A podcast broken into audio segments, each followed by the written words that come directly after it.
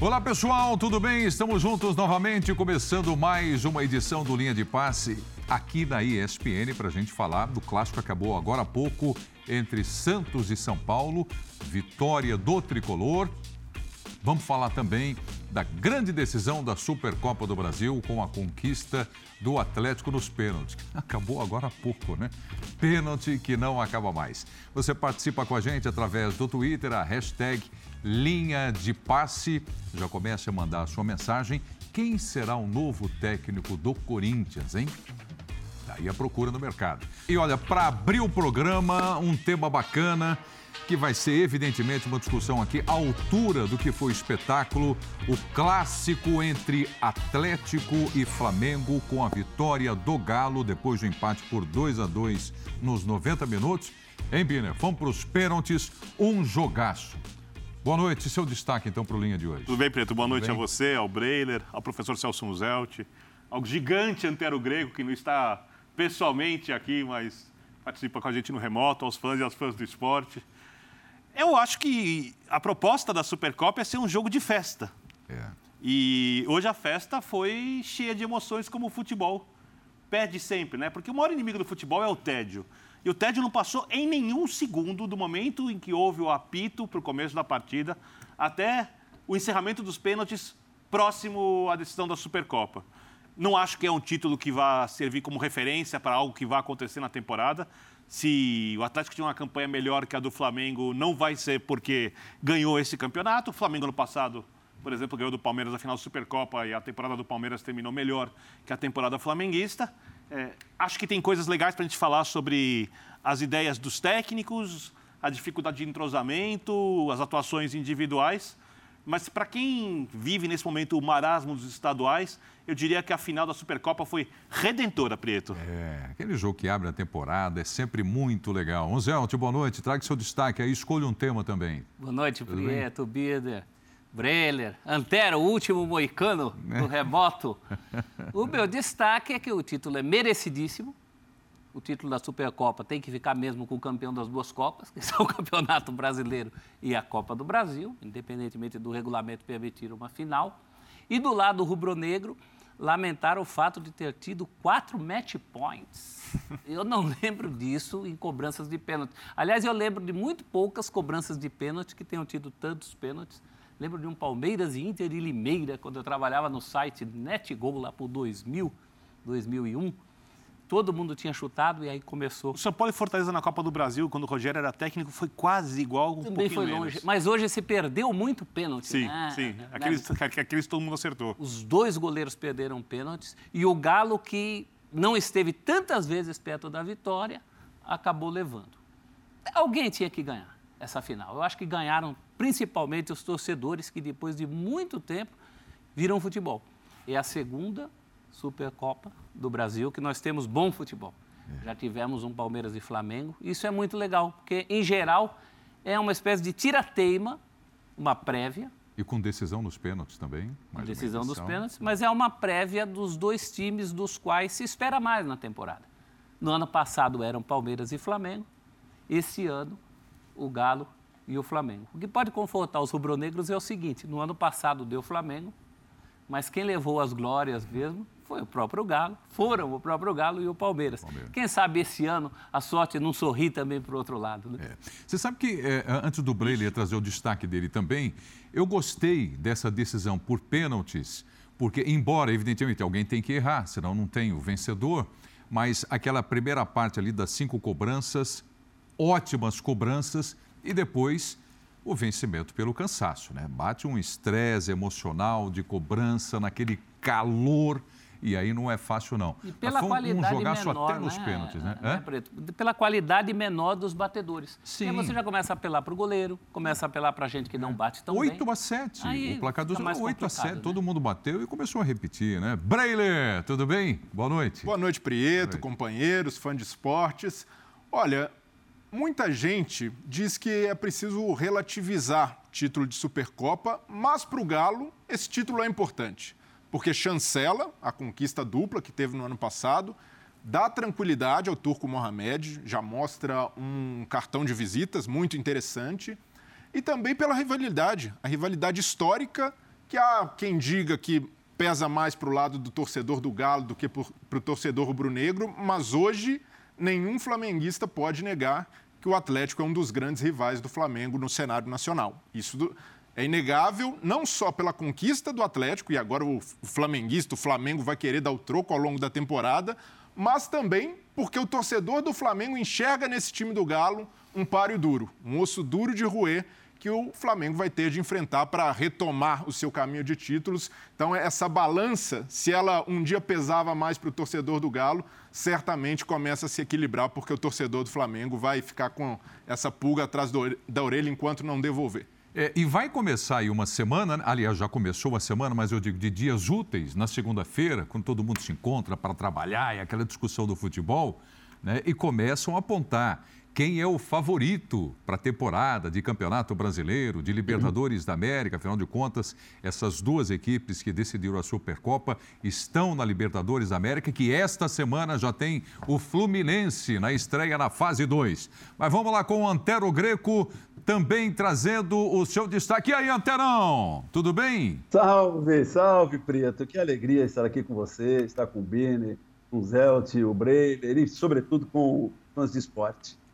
Para mim, realmente é um, é um, prazer estar aqui. Como faz tempo que estou fora do, do, do, do linha de passe, então se estiver um tanto desentrosado, vocês me desculpem. Aliás, estou vindo até o meu retorno, hein, gente? Bem, é, falar em, entrosamento, desentrosamento. Uh, eu, eu, não estou atrapalhado com o raciocínio, não. É que eu é estou com eco, hein? Interessante que essas duas equipes, com, sob nova direção, passaram por testes jogos iniciais dos respectivos estaduais, mas no fim das contas, na hora que teve um jogo para valer, vieram com formação idêntica ou próxima da do ano passado. O que até é uma coisa sensata e óbvia. O Galo, praticamente o time que, que conquistou o título brasileiro e ganhou também a Copa do Brasil. O Flamengo com sete jogadores. Né, ficaram fora, aí por opção do técnico, o Diego, o goleiro, o Isla, o Andreas e tem o Rodrigo Caio, enfim, que seria titular da equipe, mas há tempo se é, luta com, com contusões. Né? Então, o que, que dá para perceber? Que os técnicos, como disse o, o Berner, vamos falar a respeito até do, do, do, o dedo dos treinadores, né? a mão dos treinadores em suas equipes. Mas estão lançando mão da base ainda que receberam. A do Flamengo vem vindo com algumas modificações já pela quarta temporada e a do Galo, muito bem formado ano passado com o Cuca. É evidente que passarão por, por mais transformações essas duas equipes, mas mostraram, primeiro, uh, que tem condição de fazer assim, grandes apresentações. Foi um jogo muito bacana, um jogo muito bonito. Nós mostramos o que há de melhor no futebol mundial, com as principais ligas europeias, vimos hoje um jogo assim, sabe, à altura de partidas que nós acompanhamos de campeonato espanhol, de campeonato francês, de campeonato italiano, campeonato inglês, etc. Né? Duas equipes que buscaram o gol, duas equipes que é, tiveram é, a, a, preocupação com a qualidade. Houve erros, o próprio Gabigol, por exemplo, desperdiçou chance, o Arrascaeta, mas aí também há a qualidade do, do, do lado contrário. Mas eu gostei muito. Um aperitivo, como um tira-gosto, foi muito legal, como havia sido no ano passado. E no ano passado, Celso, o Palmeiras teve dois match points só, né? É. Foram quatro erros no total, mas duas, duas chances para definir. Agora, tantas quantas teve o Flamengo hoje, não me recordo, não. Então vamos nessa, falando da Supercopa, da vitória do Galo, a derrota do Flamengo, o que isso vai mudar para essas duas equipes é, nessa sequência, né? Agora, coloca a cabeça, Campeonato Mineiro, Campeonato Carioca. O Flamengo tem o clássico, né? Contra o Botafogo e vai caminhando aí para essa reta importante do Cariocão. O Birner. Diga. O pessoal na, na, no Twitter, a turma de redes sociais, começa a, a se perguntar: escuta, com cinco substituições, não tinha lugar para o Pedro hoje no time do Flamengo? Eu acho que a partir do momento tinha tá? Mas assim, eu acho que algumas das substituições foram feitas por, pela parte física, né? E o Atlético em algum momento dava mais espaço para o contra-ataque, aliás deu em parte do jogo do que a gente via ano passado com o Cuca. E aí o Pedro não é exatamente o jogador para entrar. Eu, é preciso que se entenda algo. Ainda é um período de construção. É, você vê os gols, todos os gols quase têm algum equívoco individual ou de entrosamento. Né? Por exemplo, o Hugo espalma a bola, um lance difícil, tá? não é um lance fácil, uhum. mas deveria ter espalmado para o lado. Mas também era preciso acompanhar o Nacho claro. no lance do gol. Claro. O, Fabrício, o Fabrício Bruno parou. Como no segundo gol, ele ficou na dúvida do que fazer no gol do Hulk, que é muito frio e não preciso nem elogiar o Hulk né, pelas atuações desde que, de quando voltou. Ele não sabia muito bem o que fazer ali. E o Ilharão olha. Ou seja, falta ali aquilo que virá com o tempo, se os jogadores ajudarem e se o técnico fizer um bom trabalho. Então o técnico fica um pouco vendido nessa situação. Eu só quero fazer um contraponto também, com licença, ao que disseram professor São José e o Breiler. Hum, é... Manda. Eu acho que a gente não pode supervalorizar a conquista. E você falou que a gente não pode relativizar. Eu acho que não pode supervalorizar porque ela não serve de referência para o que é o trabalho do treinador do Atlético ou para o que vai ser o trabalho do treinador do Flamengo. É, eu tenho uma certa dúvida a respeito do que o professor Celso Zelt falou quando ele disse que ah, o título ficou com quem merecia porque o Atlético ganhou a a Copa do Brasil e o Campeonato Brasileiro. É, sim, mas você pensa, mas tem um jogo, tem um regulamento, que a gente pode discordar do regulamento, é, e no jogo, por mais que o jogo tenha sido equilibrado, eu acho que, se a gente for olhar grandes chances claras, o Flamengo criou mais. Então, tem um jogo de hoje, além disso que você disse, eu me lembro muito da, da final da Recopa, do São Paulo contra o Botafogo, jogava o campeão da Supercopa da Libertadores de América, o campeão, cobre, campeão da Libertadores. É. Aí o Botafogo tinha sido campeão da Comebol, não estava previsto uma final, foram jogar em Kobe uma final. E se o Botafogo tivesse vencido, perdeu, era merecido. Então, não, então merecido. Eu, eu acho digo que... do ponto de vista de quem ganhou, né? Então, Se o time ganhou as duas, então, eu tô querendo, que discutir. Eu estou colocando vários raciocínios, é. porque eu acho que todos valem para um jogo que é festivo. Quem está acostumado com o futebol de várzea, isso é como se fosse um festival é aquele de, ah, é um amistoso, mas ele vale uma taça. E aí o jogo fica oficial, então ele ganha uma importância, e que saiu torcidas. faísca nos bastidores. Saiu faísca nos é. bastidores, porque tem a rivalidade, porque é uma rivalidade histórica, porque é, o Atlético conseguiu ganhar, o Flamengo tem um elenco para a gente aplaudir em pé no nível do futebol brasileiro, ele tem que se provar o tempo inteiro. Ano passado fracassou, o elenco do Flamengo fracassou, muito por causa dos treinadores, mas fracassou na última temporada. O jogo foi muito pegado, então eu não consigo achar justiças e verdades num jogo como esse. A única que eu vejo é que foi um jogaço. Acho que o Paulo Souza errou em algumas coisas, acertou em outras. A entrada do Lázaro, por exemplo, para fazer um elogio. O posicionamento do Bruno Henrique funcionando, mesmo com essa saída de três que está sendo feita com o Felipe Luiz um pouco mais atrás, porque o Bruno Henrique não pode jogar de ala e então pode sair do time.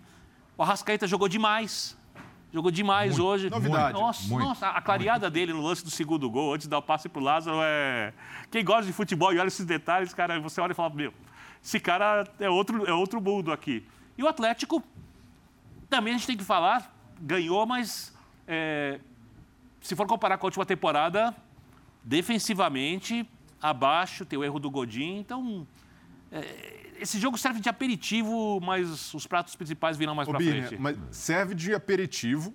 É, concordo com você que tem que dar uma calmada, sem empolgação. Tem que festejar, só não. Mas a gente vive num futebol imediatista. Melhor na Supercopa que o estadual, se você quiser fazer uma comparação, por exemplo. De resultado, discutível, mas podemos Título, deixar. Não, eu prefiro. Podemos deixar para a próxima. Mas a questão é: imagine, Paulo Souza tem um Botafogo pela frente.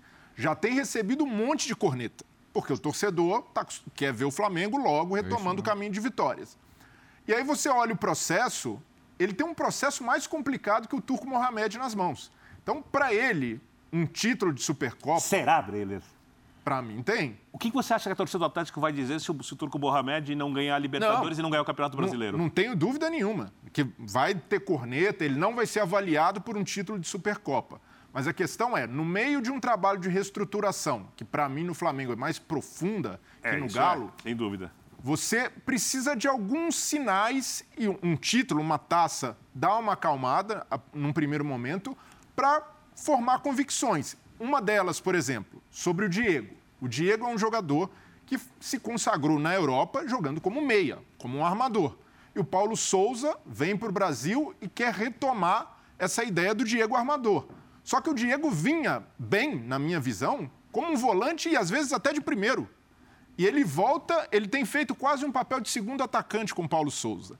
Então, esse é um processo que não só é difícil de fazer, uma volta do jogador às suas origens num outro momento físico, mas como exige uma compreensão do torcedor que, para muitos, muitos nem querem ver o mas Diego. Mas acho que o Diego não vai ser titular do time. Eu também não acho, mas hoje. Então vai mostrar pro Mas treinador. hoje o Diego entra antes do que o Marinho, por exemplo. O Marinho não entrou em campo e a torcida pedindo o Marinho.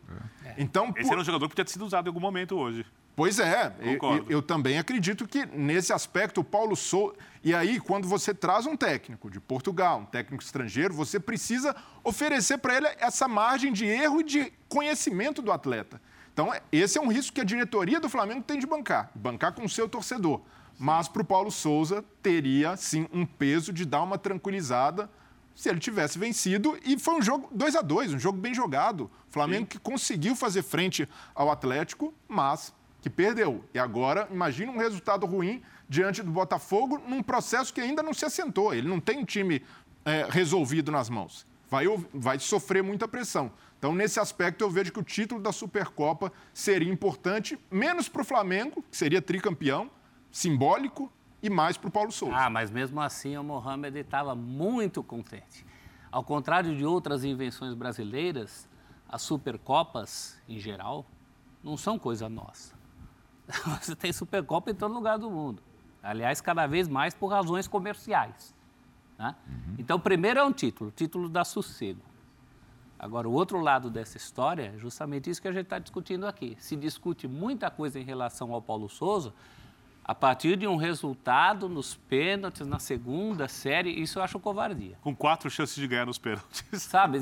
Quer dizer, se alguém faz um dizer, pênalti... então, aí pronto, aí ele só tinha acertado. É, aí então, ninguém ia falar vai. de Pedro. A única coisa. pro bar, sai daqui. A única coisa bem palpável que eu não entendi até agora, e se tiverem informações, fiquem à vontade, porque eu já saí direto de casa para cá para ver o jogo do São Paulo, perdi esse fio da meada, é porque a série de cobranças não retorna no Gabigol, sendo ele um cobrador quase infalível e o primeiro da série normal. Só isso. O resto, ah, colocar o Pedro na minha escala de prioridade, ele acertou com o Lázaro, por exemplo, e eu colocaria ainda o Marinho antes do Pedro nesse jogo de hoje, pelo que o jogo pedia. Sim. E antes então do não Diego. adianta. E antes do E Diego. antes do Diego também. E sobre as, o que O chamam. Diego- desculpa, o- é só para apontar. O Diego, quando entrou, quanto estava o jogo? Tava Jogo Tava 2x1. 2 a 1.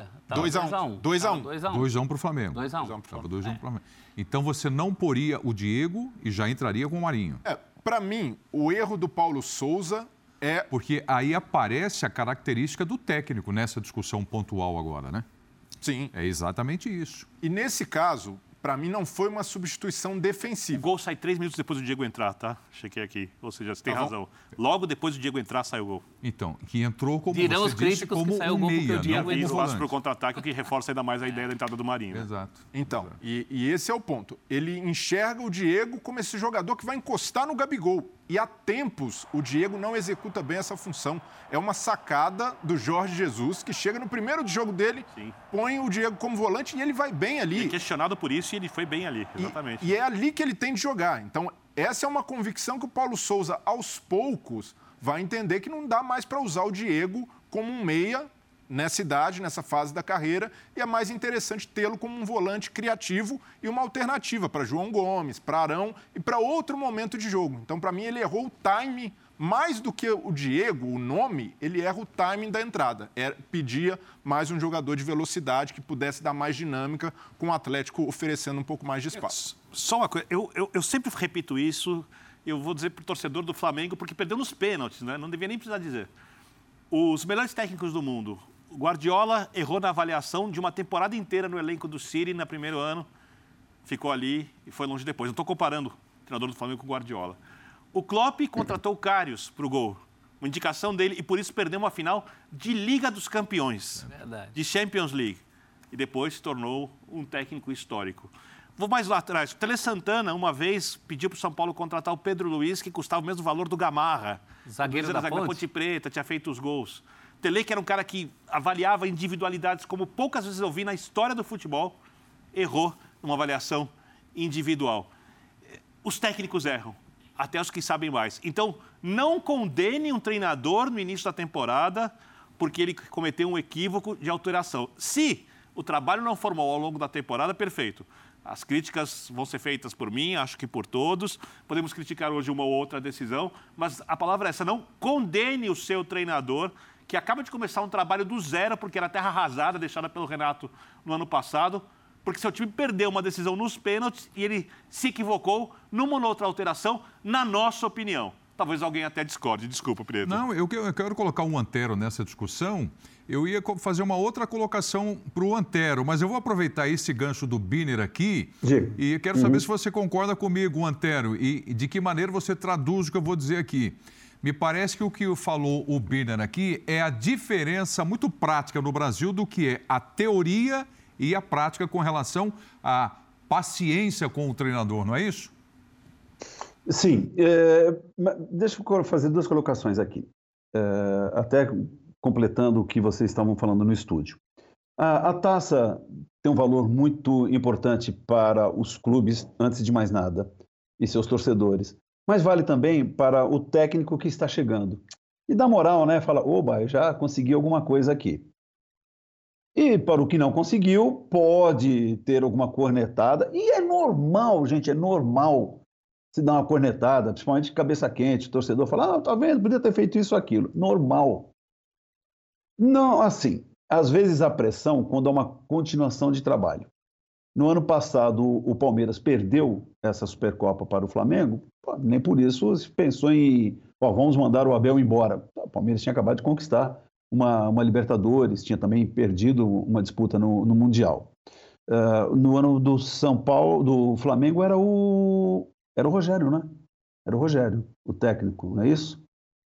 E, e mesmo assim não foi festejado, porque já havia uma certa reserva contra ele, entendeu? Quer dizer, é, depende muito do, do, do, momento que vive o treinador para ser é, perdoado, entre aspas, se o time não ganhou a Copa, ou até não ser exaltado mesmo com um título.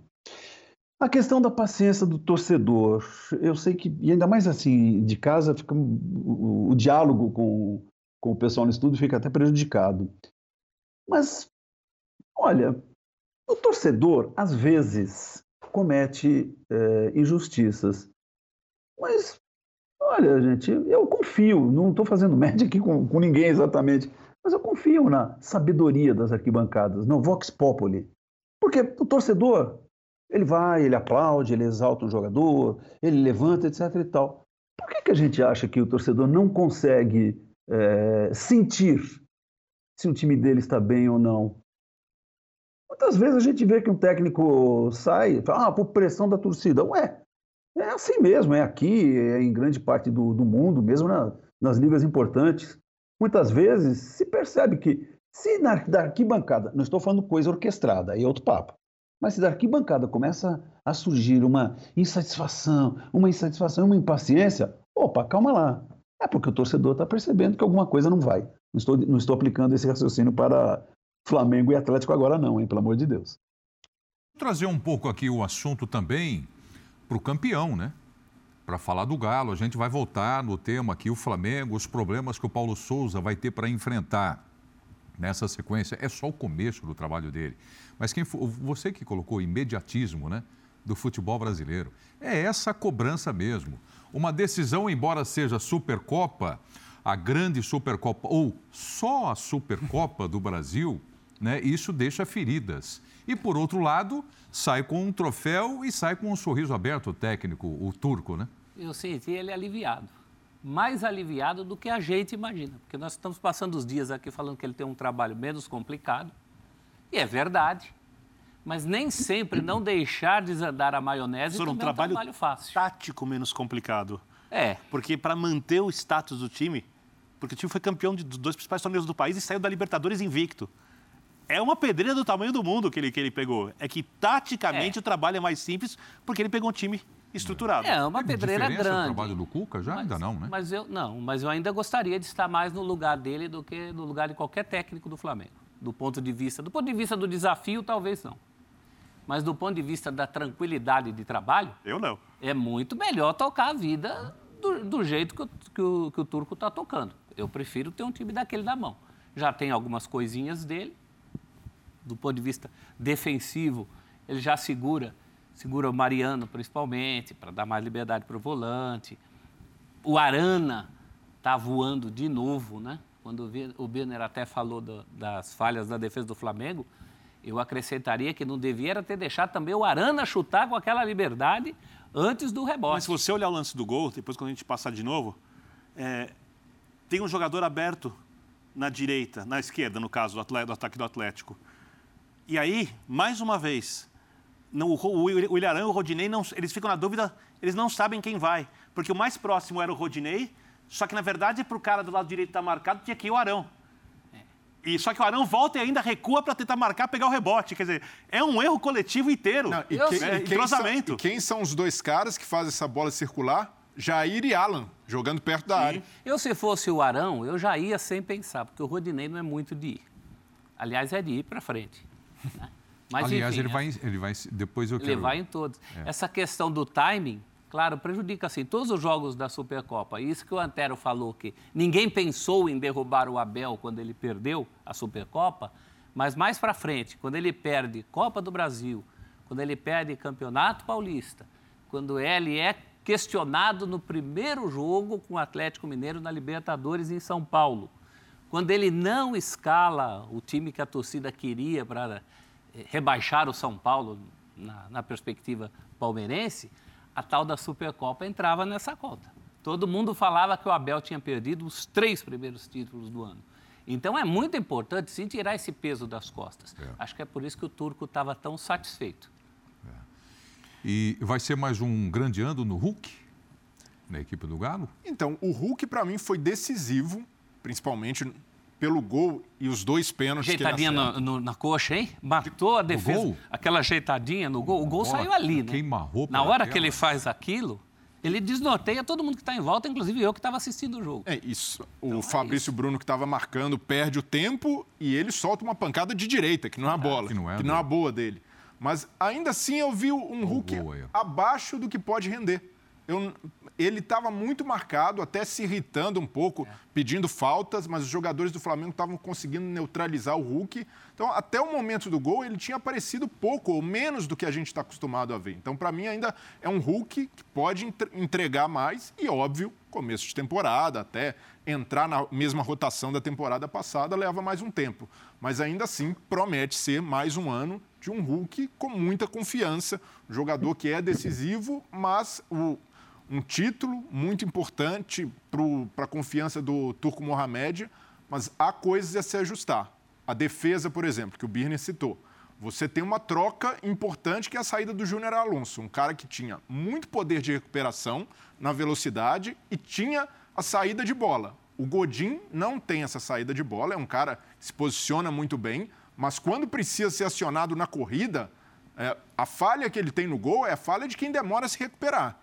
Então ele precisa criar Desconfortável com o movimento, né? é, então, ele, o, o turco vai precisar criar um novo comportamento, um novo mecanismo de defesa para não deixar Natan Silva e, e o Godin expostos. E o Natan Silva, se o Daronco tivesse mostrado o amarelo, que seria o correto, poderia ter sido expulso. Sim. Então, ainda é um Atlético exposto que precisa retomar aquela consistência defensiva do ano passado e eu acredito que vai retomar, mas tem de acertar esse novo posicionamento com um novo integrante na Um defesa. detalhe sobre o Hulk. Você falou que ele não apareceu muito, mas isso tem, acho, a ver com o que o Atlético não conseguiu construir.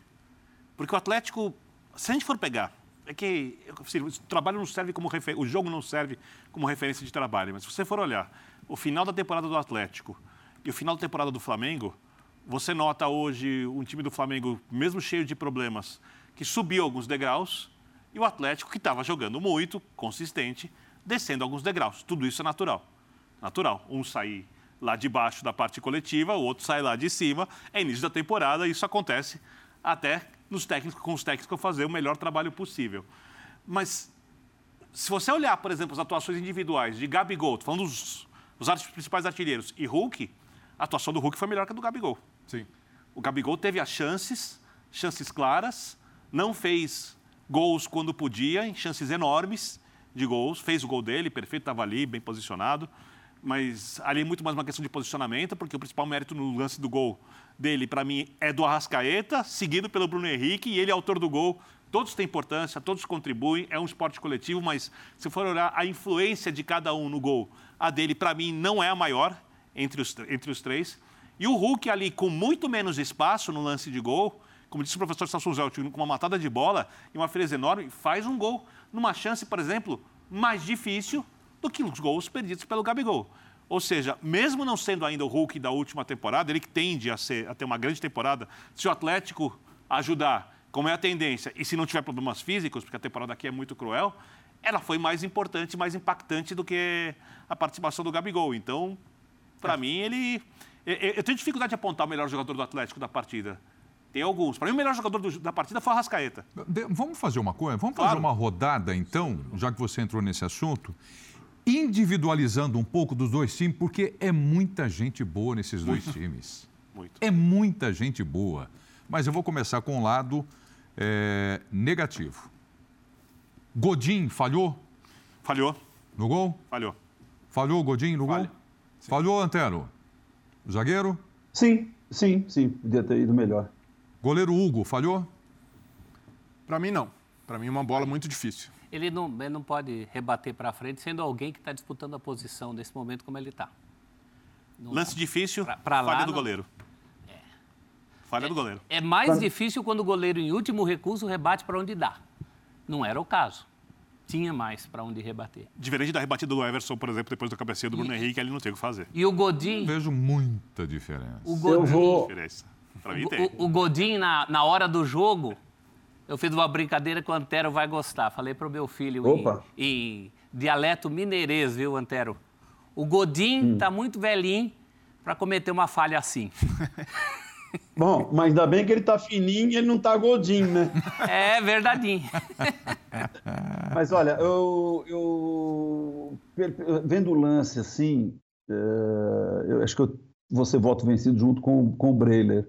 Pela posição, pela forma como saiu o chute, o jeito.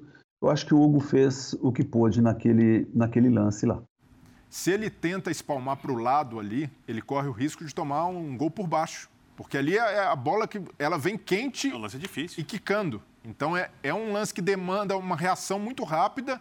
E para mim, se tem um paliativo ali que não funcionou, foi a reação dos zagueiros. O próprio Davi Luiz demora a reagir no lance. Poderia ter percebido a velocidade do chute, ter reagido mais rápido. Então não. É que era o Fabrício Bruno que tinha que acompanhar o Nacho. É, o Fabrício Bruno também parou, mas o Davi que estava mais próximo na jogada. Então, para mim, não tem a reação nenhuma do Fabrício Bruno e uma demora do Davi para reagir. Não consigo crucificar o Hugo pelo lance. É, é uma bola muito Preto. difícil, hein? E ela quente, quica quente. antes de chegar nele, e, é você, e você tem razão. Se é uma bola mais para o canto, talvez ele ainda tenha essa opção de jogar. Ela pro... vai em cima dele. No meio do corpo dele. É, é difícil. O goleiro não pode escolher, é. não. O Oi, Antenão. Tem que resolver ali na hora. Olha, o, o, o pessoal não perdoa, hein? É. O nosso letreiro, eu prefiro falar letreiro, né? Que passa embaixo, o letreiro. É. Tem uma pergunta aí, e já tem, já tem cornetagem aqui de palmeirense, né? É, Atlético sai na frente, né? Atlético ganha um, já uma taça, sai na frente na temporada, não sei o quê. Tem palmeirense falando assim: vocês aí da imprensa estão ignorando o Palmeiras de novo? Calma, gente, é que nós estamos falando da, aqui de, da Supercopa, Atlético e, e, Flamengo, mas é claro que o Palmeiras entra nessa, nessa enquete. Mas tem palmeirense dizendo assim: Esquece da gente, esquece da gente. Não dá para esquecer, não, que o Palmeiras está na Recopa Sul-Americana. Já semana que vem. Já semana Vamos que vem. falar é, agora do Palmeiras no momento devido. É, é, é. é, uma disputa importante, a disputa internacional da Recopa, né? Que são dois maior times brasileiros, né? É. Maior que essa, na proporção. Claro. Título continental maior que o nacional. Claro, claro. Lado positivo, individualizando, quem foi o melhor cara do jogo? Arrascaeta. Jogou demais. Hein? Jogou demais. E o João Jogou Gomes? demais. Jogou muito bem também. O João Jogou muito bem. Hoje. Eu gostei muito da atuação do Jair também. É, para mim no Galo. O melhor jogador do Atlético, para mim, o Jair. Jair e Arana. E a Arana também, Arana, concordo. a velocidade que ele dá pelo corredor, opção toda hora e o time condicionado para ele. Então, se tem um mérito do Turco é entender o que funcionava muito bem no ano passado e não só manter, como fazer com que os volantes participem mais do jogo. Então, por mais que eu tenha sentido o Atlético lento, foi um time mais lento que o do Cuca, por exemplo, e para mim por questão física, pelo momento da temporada, mas foi um time que fez, tentou circular mais a bola pelo meio algo que no Atlético do Cuca ocorria de forma mais direta e agora a gente percebe o Atlético tentando reter um pouco mais, trabalhar e rodar para ela chegar no pé do Arana e foi assim que sai o lance do primeiro gol. Então gostei dessa movimentação e para mim o Arana, a fase que ele está vivendo realmente é esplendorosa. Destaque da decisão. Do jogo, o Arana. O Arana? Um de cada jogo. time, o Arana e o Arrasca. A Rasca joga de terno, né? Hoje foi um daqueles dias que parecia que ele estava de fraque. E um cara que me surpreendeu por ter voltado agora, o Bruno Henrique. Voando, Sim, é. a forma física. Joga demais, cara. E ele, ele se demais. cansa, claro, mas pelo. Para mim, o Bruno Henrique é o atacante mais completo que a gente tem no futebol brasileiro. E aí, mas ele mudou de função com o Paulo Souza? Tá Não. Tá mais pelo meio, né? É, ele Posicionamento, né? Mas ele, ele, é. sempre, ele sempre participou muito desse tipo de jogada, porque o Gabigol se desloca, o Gabigol cada vez saindo mais da área, uma movimentação que ele está acostumado a fazer, e o Bruno Henrique te entrega velocidade, profundidade, ele é agressivo, quando tem espaço para partir para cima, ele vai, poderia ter é, cavado um cartão amarelo para o Natan Silva logo no começo. Cabeceador. Ele te entrega jogo aéreo, vai muito bem no jogo aéreo, é finalizador, então ele, ele reúne características que tornam ele um atacante completo e a gente fala o atacante moderno. Para mim, ele é a personificação desse conceito. Um cara que tem, tem todas essas valências. Mas você está de Arana ou de Bruno Henrique? Não, o Bruno Henrique, para mim, foi um grande destaque, mas cansou. E A participação coletiva do Arana, para mim, foi maior que a do e Bruno pode Henrique. Pode anotar mais uma a favor do Paulo Souza aí. Okay. E apostado no Bruno Henrique que não está no melhor, na sua plenitude física, né? Imagine se tivesse, né? Voltado bom, no jogo bom anterior. Madureira, então tinha gente que achava que ele nem ia, nem ia sair com o Bruno Henrique. É. E ele aposta do Bruno Henrique. Eu acho que essa dinâmica do Flamengo tem muito a ver com, é, com esses jogadores que estavam em campo. O Bruno Henrique é um deles, né? Você começa a ver um jogo fluindo de pé de Arrascaeta para Bruno Henrique, Everton Ribeiro descendo, Gabigol na área. É isso que fez o Flamengo, aquele Flamengo que deixou saudade do Jesus. Né? Curioso que a gente fazia durante a semana inteira observações sobre recomposição e defesa do Flamengo. E hoje falamos aqui mais de defesa do Galo, né? Da defesa do Flamengo propriamente, a gente falou de uma falha individual, que nem é unanimidade aqui, nem todos acharam, o Vitor acha que é falha, eu também acho que é falha, mas nem é uma unanimidade. Então, desse ponto de vista, também parece uma outra conquista do Paulo Souza. Ele está conseguindo um time mais compactado a cada partida cada jogo. Está construído mais um tijolinho nessa busca do Flamengo funcionando como um organismo. E sem perder essa coisa, esse vício da, das individualidades, né? Principalmente no primeiro tempo, sai o Galo, vira o Galo ganhando de 1 a 0, mas o Flamengo esteve muito mais próximo de fazer o gol antes. Então foi um, um primeiro tempo bastante satisfatório também nesse nível, das individualidades e do coletivo. E a questão para mim é que, pelo que foi o jogo, a gente tem de avaliar que são dois trabalhos muito promissores. O Paulo Souza, embora tenha saído derrotado, ele tem condições de fazer um, um grande ano pelo Flamengo. Verdade, Isso daí não... impressão. E, e pelas ideias, pela forma de jogar, o sistema de jogo que encaixado para mim pode potencializar o que os jogadores têm de melhor, principalmente essas individualidades, Arrascaeta, Bruno Henrique, Gabigol. Então, não dá para julgar um trabalho incipiente por um resultado de Supercopa ou por encaixes que ainda não aconteceram. É uma mudança brusca. O que do Flamengo do ano passado para esse Flamengo, você tentar um acerto, um esquema, um esquema que tem variação. Ele começa com três zagueiros, a gente enxergando claramente, e no segundo tempo está com uma linha de quatro lá atrás. E fazendo. E essas rotações ele tem feito no Campeonato Carioca.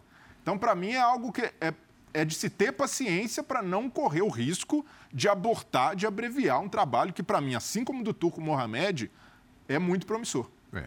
Daqui a pouco nós vamos responder, nós não, Paulo Souza vai responder o questionamento aqui no destaque do Celso Unzelt, do Gabigol, para voltar nas cobranças de pênaltis do Flamengo. Ô, Antero, já que você está aqui do meu lado, aproveita e manda tá. também. Quem foi o destaque é. do jogo, na sua opinião? Eu vou falar uma frase que não. Ô, Messa! Ô, Messa é nova, né? Ô, Messa, você fica assim, em casa, fica longe, ó, o Breler tirou daqui, ó, na minha boca, que eu ia falar. Do, do, do Bruno, a respeito do Bruno Henrique. Não vou acrescentar mais nada. O que ele falou era o que eu ia dizer. Para mim, Arana, né? É, eu lembrei de uma coisa que o Celso vai gostar, assim, a bola caía no pé do Cajarana ali, né? Arana jogou muito. Para mim, Arana e Arrascaeta. Arrascaeta, os dois. E daria menção honrosa para o Hulk, até pelo significou né, a participação dele na, na, na partida, e, e, para o Bruno Henrique. O que, o que disse o Breiler, se eu falar aqui, eu vou ser redundante. É, é um jogador de que assim, eu sou um, um admirador profundo. Sabe? É, é um cara que ele transforma o Flamengo e ele leva uma preocupação importante adicional para o time adversário que é de se considerar. Né? E ele mostrou a importância dele nessa partida. E toda vez, vem cá, só para quebrar um pouquinho aqui, porque eu sei que nós somos um programa sério e tal, mas um Zelt, você que é um andarilho da cidade, Toda vez que eu escuto agora falar Paulo Souza, Paulo Souza, eu lembro de Paula Souza, rua ali Paula na, Souza. rua importante, aqui na, na, zona serialista de São Paulo. Tem uma e coisa bacana. E o lá. Silvio Romero também, que, que me lembra. A praça, eu tive lá de. praça Silvio Romero. Somos flaners. flaners. Agora, nota é, é, jogo de notas bem altas, viu? É. Se eu fosse dar, dar notas hoje, eu ia, eu ia caprichar dos setes. Eu não. Sete para mim já é nota alta em, em bola de prata. Por isso né, que eu iria no João Gomes, né? Porque Bruno Henrique não é nenhuma novidade o que ele jogou, o Arrascaeta Sim. não é nenhuma novidade. É, para mim, o Arrascaeta e Bruno Henrique não. são os jogadores mais influentes do time do é, Flamengo, né? inclusive no período de Jorge Jesus, o Gabigol um pouquinho abaixo, mas esses dois para mim. É. A gente citou outros nomes importantes aqui, o Jair. Jair Sim, o Jair é um jogador confiável. Biner né? elogiou bastante. Como ele. é confiável o Jair? Gosto. Arbitragem tem alguma coisa para a gente discutir? Do Daronco e, e, e, o pessoal que é Ela mão, mão na bola, bola na mão. no nariz dele. Né? Começa no começo do jogo, né? É essa? Essa bola. Vamos começar com ela então, Bené? Por favor. Então, bota a imagem então desse lance. É... Foi mão na bola ou bola na mão? Não, esse lance no futebol brasileiro é mão indiscutível para cartão. É, né? É indiscutível, assim. Futebol ah, brasileiro. No futebol tipo inglês, no futebol italiano também. Não, mas é que, eu, é que aqui com uma coisa mais extrema, aqui é o futebol do do, da loucura por soprar faltas e pênaltis, essa bola, para mim, é, é muito, muito mão, muito falta. Assim, e, apesar das críticas que eu vi ao Daronco, eu não acho o Daronco um mau árbitro, tá? Eu acho que, para o nosso padrão, inclusive, ele é o melhor árbitro brasileiro há algum tempo. Só que nesse lance ele foi muito mal. É. Foi muito mal, muito mal mesmo. E acho que o VAR não chama porque o VAR não pensou que não é um lance para expulsão, obviamente, é um lance para amarelo e você só, não pode chamar. Mas é um erro enorme. É um erro Agora, enorme. acho que só justifica estar mal posicionado. E acho que foi o que aconteceu. Porque não é possível. Até pela dinâmica do lance, né? Você percebe, é um lance que perde a mão ou afastar de uma outra maneira, que ali estava difícil para ele afastar de outra maneira. O quê? Com o peito? Com a perna? Não foi nada disso. Então ele, ele errou sim, errou. E aí a gente fala errou mesmo porque isso é erro, né? Nenhum árbitro vai se sujeitar a esse tipo de discussão aqui se ele não tiver simplesmente Você nem errado. levanta a questão é. interpretação, é, né? Ele não, errou, na sua opinião. Ele errou. Para mim, ele errou. É, eu senti o Daronco meio atrapalhado no jogo. Duas vezes ele está no meio do caminho, os jogadores têm que desviar. O, acho que um lance do Keno também, a bola bate nele. Mas ele deu sorte que os jogadores não se contaminaram pelo clima de bastidores. Fizeram um jogo limpo, um jogo é, bem jogado, poucas discussões ali, um, pequenos entreveros durante a partida, mas nada que demandasse uma intervenção mais enérgica dele, porque para mim ele demonstrou uma certa insegurança. E só um outro detalhe antes de passar a palavra para o Antero: muitas das bolas que a gente viu com os jogadores entrando com a sola, sobrando sola em canela, em cima do pé do adversário, que para mim foram acertadas as decisões do Daronco, vão gerar expulsões do Campeonato Brasileiro. Lembre do que eu estou falando hoje. Muitos dos lances exatamente iguais. Ah, força excessiva, imprudência. Vai começar toda essa balela que a gente ouve né, todo, todo o tempo e que são jogadas normais de disputa de bola no futebol. Porque quando joga aquela câmera lenta, a coisa vira cinematográfica. Literalmente cinematográfica e é um lance normal de jogo. Vão terminar expulsões do Campeonato Brasileiro e aí as pessoas vão lembrar desses lances desse jogo da Supercopa, porque mais uma vez a, critério, a CBF não fez uma cartilha, não divulgou os critérios, não está claro o que pode e o que não pode para todas as pessoas, porque isso tem que ficar claro só para a arbitragem. Tem que ficar claro que a CBF mandou a arbitragem, porque ela instrui, fazer, para que a gente possa aqui também ter como referência essa mesma cartilha de critérios para diminuir a subjetividade e a interpretação de cada jogada. Então, eu acho que o Daronco acertou nesses lances mais duros, só que estou batendo o martelo aqui. Você verá muitas expulsões e muitas discussões durante o Campeonato Brasileiro em outros lances de Copa do Brasil e assim por diante, por jogadas que, iguais que terão ou parecidas jogadores expulsos ao longo da temporada. Nós vamos passar lá pelo Antero. Eu só quero entrar nessa discussão aqui com você, desse tema, é, porque arbitragem, críticas à arbitragem, isso vai rolar solto durante o ano. Vai rolar solto durante o ano. Está só começando. Não rolar é um ano Mas eu quero fazer aqui uma, uma leve defesa aos árbitros. Eu tenho essa tese defendida a partir de hoje por conta de um determinado momento do clássico. Eu acho que quem mais leva o árbitro ao erro são os jogadores. São os jogadores. Sabe aquela questão, aquela discussão nossa de, pô, deixa o jogo correr mais? Deixa, é uma faltinha boba, deixa rolar? Não funciona aqui no Brasil. Não funciona. Quando tem uma faltinha boba que o juiz não para, logo em seguida vem a segunda boba que ele não para, e na terceira é uma pancada. Os jogadores Quer não saber aceitam. se eu concordo com isso ou não? Eu Você discordo concorda? de você. Você discorda? Eu discordo. Nós vamos brigar o ano inteiro. Tá bom. Nós vamos beleza. discutir o ano inteiro. Mas hoje- eu vou pegar lances assim. não vou pra botar isso na conta com dos você. jogadores, Os jogadores não ajudam, não ajudam. Não ajudam. Eles, Não ajuda, eles não- estão que nem a não gente, eles não ajudam. sabem os Eu critérios. não sei se eles atrapalham tanto que nem o Eles presidente são está mais falando. vítimas Mas não ajudam, não. É. Eles são mais vítimas que nós. Não ajudam. Eles não, Não ajudam, sabem os não. critérios e eles vivem do que eles realizam em campo. Eles são as maiores vítimas o da arbitragem. sangue ferve de Eu um jeito que a primeira você, falta, a segunda faltinha, na terceira falta, o pau come. Mas no jogo de, no jogo, come. no jogo de hoje, justiça seja feita.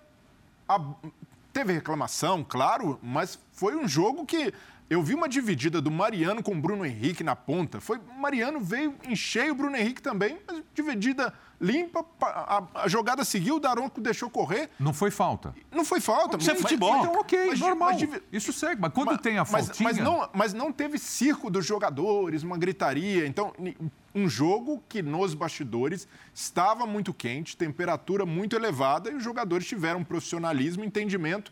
Talvez por ser uma Supercopa, se fosse uma final de Libertadores, valendo Brasileirão, poderia ter sido diferente. Mas acho que esse- os jogadores não levaram para campo esse clima dos Mas bastidores. nesse sentido eu estou com o Prieto. Não teve circo, mas foi exceção. A regra no futebol brasileiro não é isso, não. O jogo de hoje foi exceção em tudo. Verdade. Ô, por que, que o Gabigol não, não voltou para bater pênalti? Por quê? Então, Por quê? menino. Paulo Souza vai falar Tem a agora. resposta. Já temos o Paulo Souza pronto aqui, Joãozinho, para falar no, no- no linha de passe? Vamos lá com o técnico do Mengão. Vamos nessa. Eu penso que foi claro e evidente eh, que nós somos superiores como equipa. Eh, tivemos um público fantástico eh, que entendem a qualidade que nós temos. Agora, esse é o passo eh, e o grande desafio que todos nós temos que ter eh, para podermos reverter eh, aquilo que nos está reservado, que é ganhar num clube grande e com uma nação muito potente atrás de nós para nos podermos irmos empurrando como hoje nos empurrou. Bom, nós decidimos os, eh, os cinco primeiros e a ordem dos cinco primeiros e, e decidimos com a, com a equipa, com todo o elenco, que as decisões eram tomadas eh, após eh, esses mesmos cinco, ou seja, se houvesse continuidade, eh, quem se sentisse melhor entre eles tomassem essas decisões.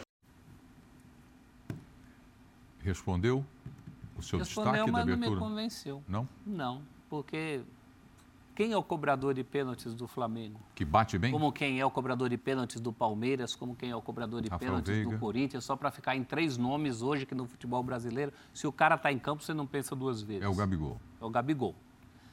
Série alternada.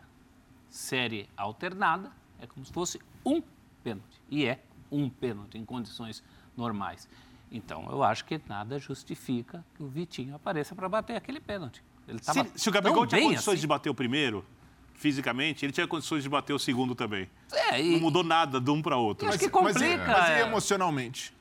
Ah, bom, se o Gabigol, eu, eu acho Bom, que- se ele eu- eu falou não, acredito- quero bater, é outra história. A não ser que ele tenha um momento pessoal, e eu respeito muito isso, não é uma tiração de sarro, tipo Simone Biles, assim, que tá mal, mal de verdade com alguma coisa, não é o peso de um pênalti de Supercopa de segunda série que vai pedir um jogador Mas- desse tamanho de se sentir mal emocionalmente. Pode ter uma coisa pessoal, Mas eu- respeito. Pode ser opção mas não é dele isso. próprio, do Então, Gabigol? O- Diego não falou alguma coisa assim na saída? Me convence mais se o Gabigol aparecer falando isso do que o técnico falar que deixou para quem se sentisse bem. Eu Então, não gosto mas- muito desse catadeixa, não. É, mas o técnico deixou para quem tivesse com mais confiança no momento. E aí a gente sabe que futebol, é, a confiança Claro. não é intrínseca ali. O cara, ah, esse é confiante, ele vai estar sempre 100%. O Hulk, que acertou dois pênaltis hoje, perdeu um pênalti contra o Palmeiras. Pênalti importante. E é o craque do time, é o cara de quem se espera. No caso do Gabigol, você tem uma cobrança de uma disputa de pênaltis totalmente atípica. Você tem todos os jogadores batendo e você tem pouco tempo para tomar a decisão. Então ali deve ter rolado a conversa. Quem vai, quem vai. Pode ser que o Vitinho tenha catado a bola. Deixa comigo e o Vitinho bate muito bem. O Vitinho é um dos melhores batedores de pênalti do Ele Flamengo. chuta bem. E ali, outra situação que pode ter condicionado é que o Flamengo tinha perdido quatro cobranças decisivas, o- Playoffs. os match points. Bad points.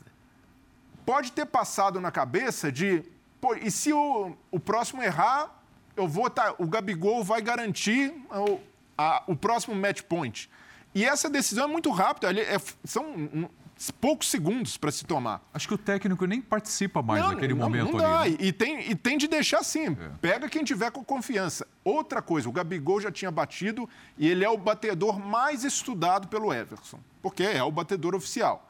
Então ali ele já ele gastou uma cartada, que foi e consegue deslocar.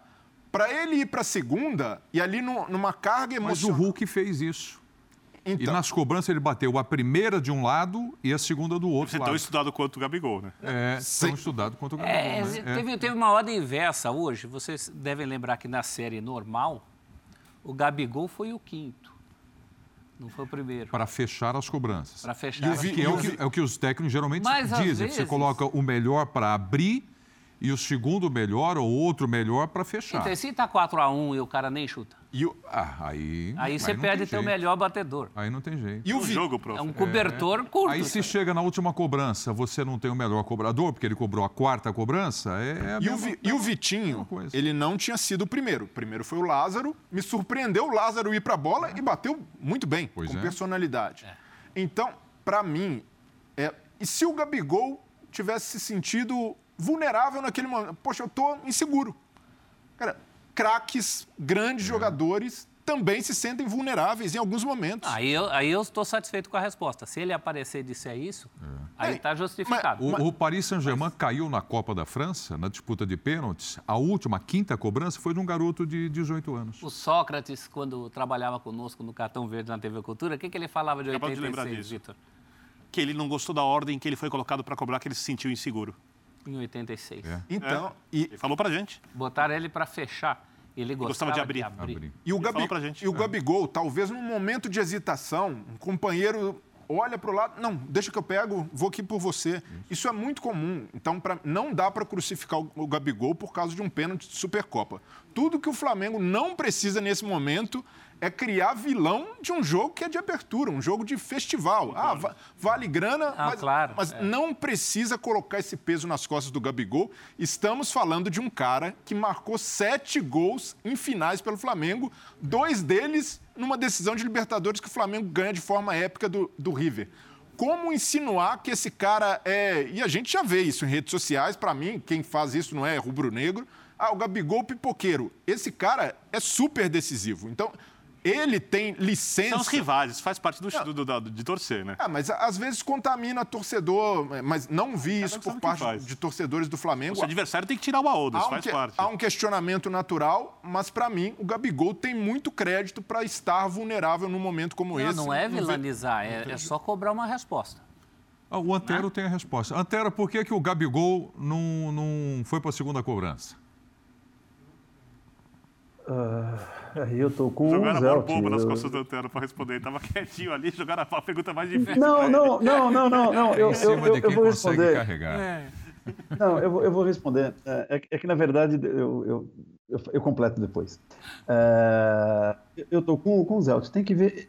Ele teria que explicar. Ele teria que ver e falar assim: não estava bem, ou então não foi opção minha, ou dar alguma desculpa esfarrapada. Né? Agora, é claro, a lógica indicaria o, o Gabigol porque já não tinha mais a questão do um, primeiro, segundo, terceiro, quarto, quinto, errou, cai fora, perdeu. Então seria ele. Mas aí eu acho que tem que ser mais mesmo uh, a explicação de, do jogador, desde que também ela seja sincera. Não, que na verdade quer dizer, eu, é, perdi agora, não, sei que perde o timing todo até da, da nossa discussão, mas é, a questão do, da arbitragem era uma, foi muito legal. Só para dizer que o jogador também ele testa o juiz e ele conhece, eles conhecem os árbitros, sabem quais são aqueles que eles podem confiar nas decisões e sabem quais são aqueles que eles podem peitar e aí ver se dominam uma partida. Mas é que agora o assunto já foi. Não, e não precisa nem o Gabigol falar. Se apareceu o Vitinho dizendo fui eu que pedi a bola, eu já estou satisfeito. Porque o que o Paulo Souza falou, me parece, inclusive, que ele já tinha deixado solto no durante, né? durante as cobranças, quando a coisa foi para alternada, os jogadores talvez já soubessem que, tinha, soubessem que tinham essa liberdade. Não foi uma liberdade que ele deu porque estava indo para alternadas. Isso já estava combinado antes. Eu, como treinador, que eu sou muito metódico, não gosto disso. Se eu fosse treinador e fosse para pênaltis, todo mundo ia saber o que ia acontecer até o fim, para evitar barulho. E já programado, planejado. Dar. Eu prefiro isso. Mas não numa decisão alternada em que todos os jogadores cobram. É, Aí só é voltar, demais. É só, não, não tem nada Você demais. não pode terminar tem essa ordem cinco, com segurança. Tem cinco que cobram. E depois os demais. Talvez o sexto, o sétimo, foram todos. Depois você volta na ordem mas, que você fez. Mas nesse, nesse caso, por exemplo, o Guga, do lado do Atlético, ia ser um dos primeiros a bater? Não, ele está ele tá com a confiança abalada. Eu sei que o Gabigol marcou, acertou a cobrança dele. Mas por ser uma situação muito atípica, eu vejo que não é algo anormal um cara não bater e existir essa. De, desde que tenha sido isso mesmo. É, mas eu acho que parte muito do princípio do jogador. Imagina, na hora dos pênaltis, principalmente parte ali para. É chamado de alternadas as cobranças, todas são. Né? Mas a bola quica aqui entre eu e o Birner, ou eu, ou dá aqui essa bola, eu vou bater agora. Tá vendo? É Cavani e Neymar? É isso. Outro, né? outro com... Eu vou cobrar agora. Outro com quem a gente conviveu muito, Roberto Rivelino. Sim. Uma vez fazendo um perfil, eu falei, Riva, não é possível, você fez um gol no Parque São Jorge do meio do campo. Como é que você não queria bater pênalti? Eu falava, não me sentia bem. Não sentia confiança. Eu não gostava, eu não queria. Tudo bem. Isso aconteceu com o Dudu. Um dos melhores finalizadores de bola parada da história do futebol. É, mas a questão das coisas que envolvem o pênalti, né? Que a FIFA nem gosta que chame isso aí de cobrança de pênaltis, porque não houve penalidade. São os tiros livres do, do da marca penal. Ah, né? professor. Um, um pre... esse, o, esse, Zé, esse, esse, termo do Neo Futebol não vou entrar. Falando, desculpa. Não, não sou eu, não, é a pênalti FIFA. É pênalti, eu não vou entrar nesse ah, papo. Pênalti é pênalti. Para mim é pênalti. O Zé, me, me, ajuda aqui, que a minha memória é, falha pra caramba. Teve um ano, uma daquelas decisões de Palmeiras e Corinthians na, na Libertadores, teve um ano em que o Palmeiras se classificou não foi aquele da defesa do Marcos, não. não. Foi acho que no ano anterior. Vampeta um e Dinei perderam. Um monte de molecada. Não, e um monte de molecada do, do Corinthians que, que, que bateu pênalti e algumas, alguns medalhões não 2000 bateram. também, o, o Índio bateu o melhor dos pênaltis. O Palmeiras foi campeão paulista é. com um gol do Patrick de Paula de pênalti. É, então às vezes o, o jogador, é, o medalhão, aí eu sei que entra, a gente entra na discussão. Ah, mas se o cara é medalhão, se o cara ganha mais, se o cara é referência, então ele também tem de ter controle para bater o pênalti. Não sei, não necessariamente.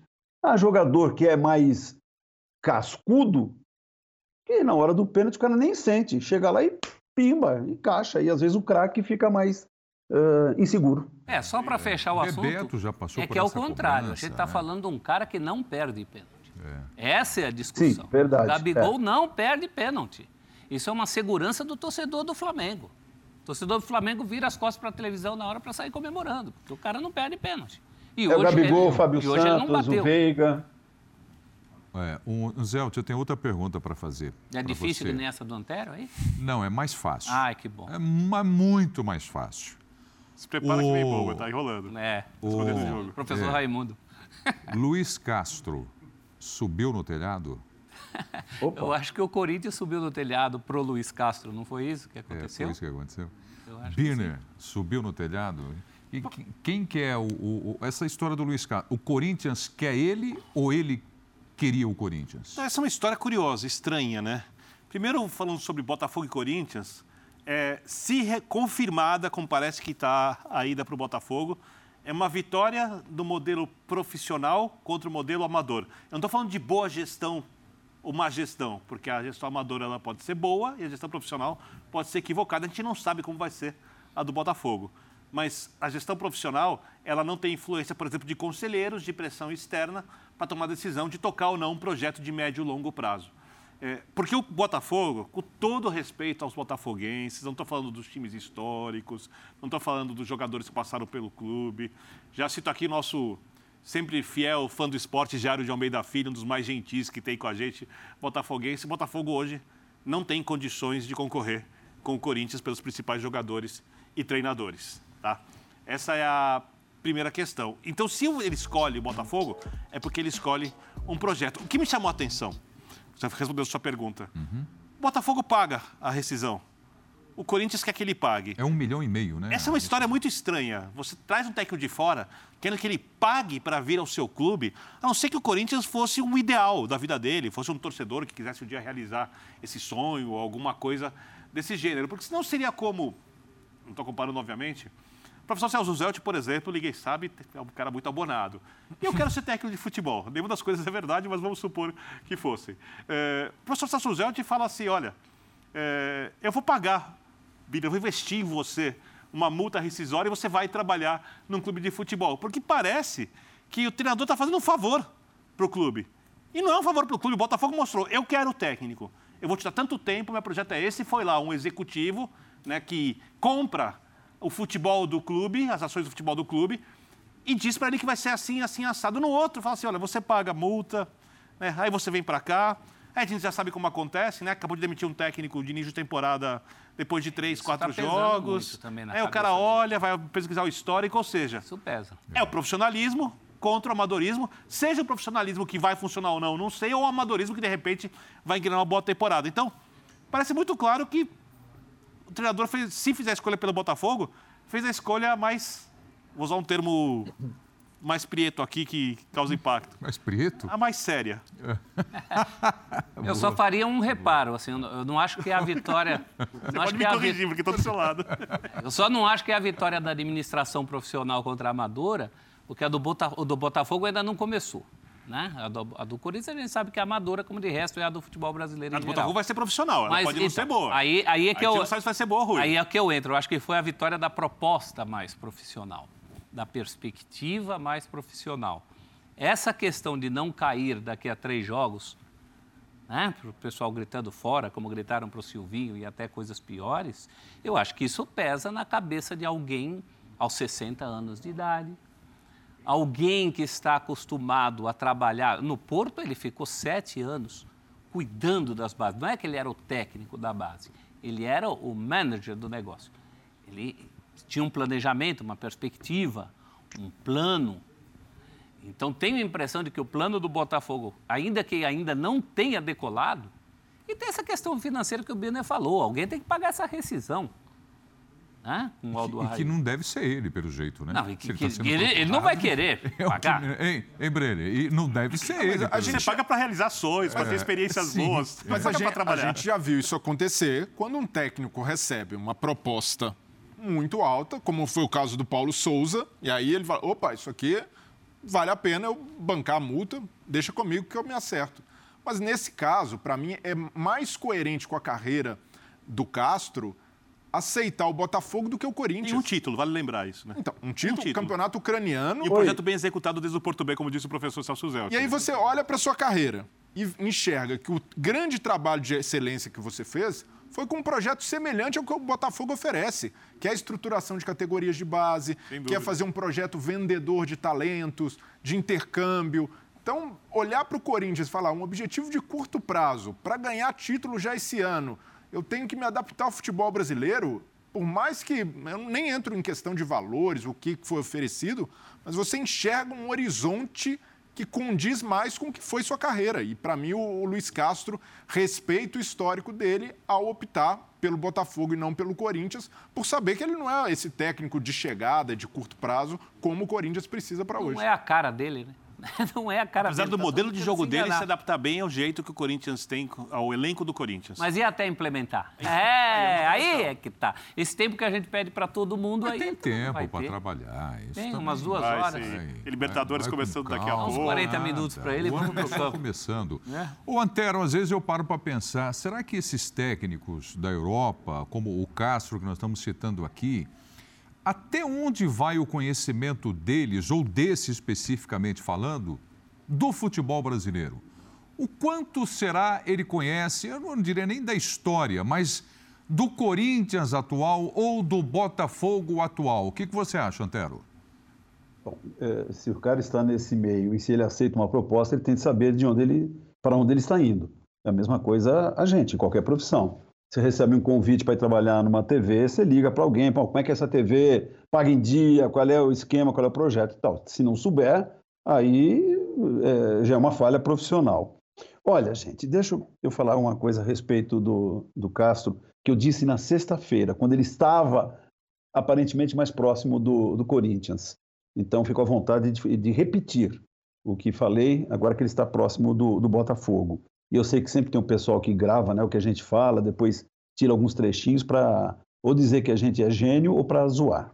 Bom, começando pela idade, imagina, eu que tenho mais de 60 não vou ser, ter preconceito com alguém que tenha eh, também 60 ou mais de 60 anos.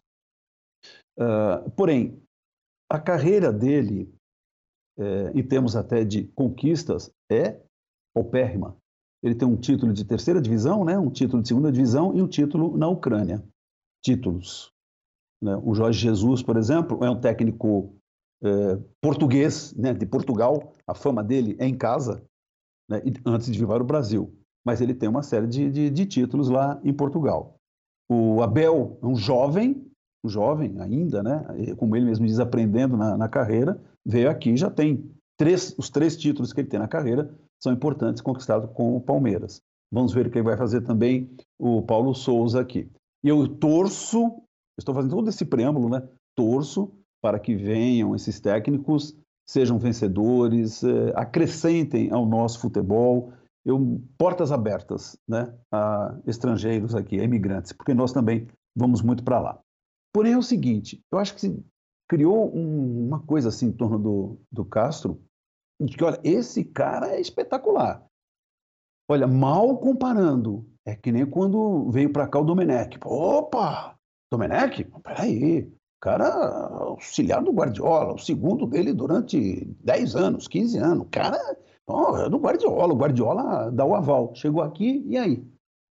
Também, qual era o cu- currículo dele como, como carreira solo? Durou pouco no Flamengo. Então, do Luiz Castro, bom, organiza categorias de base. O Breira lembrando, bom, aqui até para organizar, para um time vendedor, para intercâmbio e tal. O torcedor do Botafogo não quer saber se é time vendedor ou intercâmbio. O torcedor do Botafogo é o seguinte: vai vir um técnico aqui que vai repetir o sucesso do Jorge Jesus, do, do Abel Ferreira? É isso. Agora, será que é isso que vai acontecer com o Luiz Castro? Tudo bem, como eu falei, portugueses que não são top de linha na Europa vieram aqui ou estão aqui e se deram bem, pode acontecer o mesmo com o Luiz Castro. Mas eu fico com um pouquinho assim de receio de já vendemos como, olha, o cara, meu, o cara é demais. Se ele fosse demais, com 60 anos ele já tinha tido experiências na Inglaterra, na Espanha, na Itália, França, Alemanha e por aí. Perfeito. Então vamos aguardar é, as opções que tem aí o time do Corinthians com relação a técnicos. Já são quantos dias? Ah, o... Dois meses e meio. Concordo com o Antero. Falamos disso, inclusive, no Sport Center. Falando, é, é verdade. Concordo com o Antero. Agora, só... só Dois só... meses e meio, já que o Silvinho ficou por ficar, não tinha convicção nenhuma no projeto do Silvinho, a decisão devia ter sido tomada no final da temporada passada. Como disse o Antero no Sport Center da quinta-feira, tive a honra de participar junto. Então são dois meses e meio que o Corinthians não tem um treinador. E só uma última, um parêntese sobre isso. Se fosse tão bom assim, não seria a opção... Já está na D? Estou contando Jesus do ponto Ah, de do, vista... do assim, plano A, B, C, D. O Seria Castro opção seria a D, opção né? D. A gente nota esses currículos desses, desses técnicos que têm aparecido, portugueses ou não, europeus ou não, o- os currículos cada vez menos vistosos do Uhum. ponto de vista de outros clubes fora de Portugal. Aí começam a aparecer só pequenos clubes de Portugal. Talvez Aí, como o nesse Corinthians caso, tenha que se contentar com essa realidade. eu, eu acho que vai dar em menos do que isso. É, mas o último, Acho que vai o cair técnico no do nacional Corinthians mesmo. fez um grande trabalho ali. Grande trabalho, faz questão de ressaltar, apesar de ter saído criticado. Agora estão pedindo ele de volta. Recentemente? É o último que ganhou um grande título. É, Não era a primeira, a segunda, a terceira opção também. Mas é outro momento, outra situação, outro ano. Sim. Esse ano tem Libertadores. nível de concorrência Esse ano em tem um quinteto que trouxeram aí o quinteto fantástico. Esse, esse quinteto tem que andar. As exigências são completamente outras do tempo do O Carinho. professor sabe, na época eu fui radicalmente contra a demissão do Carilli. Carille. Falavam que o problema era ele, eu falava que era elenco, falavam que era ele, falavam que era elenco, falavam que era ele, no falavam que era elenco. O tempo mostrou qual era o problema na época. Está no mercado, o Carilli. Fora do Santos, está aí à disposição. Mas o de técnico do Corinthians para um outro técnico aqui, o Rogério Ceni está mais tranquilo agora? Ah, tranquilo, sem Voltou dúvida, né? vencer, né? Sem dúvida, clássico. Sem dúvida. Por mais que no campeonato estadual o desempenho seja muito mais importante que o resultado, o clássico dá o resultado um pouco mais de importância. Ganhar fora de casa é, dá para o treinador muito mais tranquilidade. O primeiro tempo do São Paulo 1 a 0 beleza, achou o gol. Quando o São Paulo recua para usar o contra-ataque, o Santos pressiona mais do que é o aceitável, olhando os limites técnicos atuais, estágio de desenvolvimento de jogadores mais jovens do Santos, que são promissores. Mas olhando o estágio atual, o São Paulo é mais pressionado do que pode ser com essa proposta. Já no segundo tempo, mais consistente, um contra-ataque pouco mais bem executado. O São Paulo conseguiu fazer melhor a ideia do seu técnico. Então, dá para dizer que o resultado foi excelente e o desempenho. Se a gente for olhar o que o São Paulo vinha jogando, o desempenho foi até bom. Pega como referência os últimos jogos do São Paulo. Quanto à Inter, o São Paulo fez até um bom primeiro tempo, eu achei. É, apesar de não ter feito gol. Mas se você for olhar o que o São Paulo vem jogando no estadual, hoje o time foi melhor. A gente precisa ter mais rodadas para saber se isso foi evolução ou se foi o acaso, se foi um esporádico. Inter viu? menos, né? Oi? Contra a Inter menos, mas nos outros jogos a gente sente o time evoluindo na partida. Muitas vezes até em função de, de mexidas do Rogério. Ele, ele tem mexido muito no time, as pessoas acham que até demais. E, Então, eu acho que O de goleiro é o titular agora, né? Pelo menos isso, né? Isso parece. Pelo menos acho que isso está Quarta tá partida seguida dele, Tinha é. muita grita em relação a isso, né? Eu acho que ele precisa poupar o Sara. O Sara é o jogador mais É o único que importante. jogou Ele não tira o Sara do time. É o único que jogou Mas tem gente que não gosta do Sara. Não, bom, Não, o, hoje, Sara, ele- o Sara jogará em bons times da Europa, tá? Não, hoje não ele foi de muito bem. Não, de novo. mim é o melhor, foi o melhor. De novo, taticamente, ele é quase sempre, vai quase sempre muito bem, joga em diversas funções.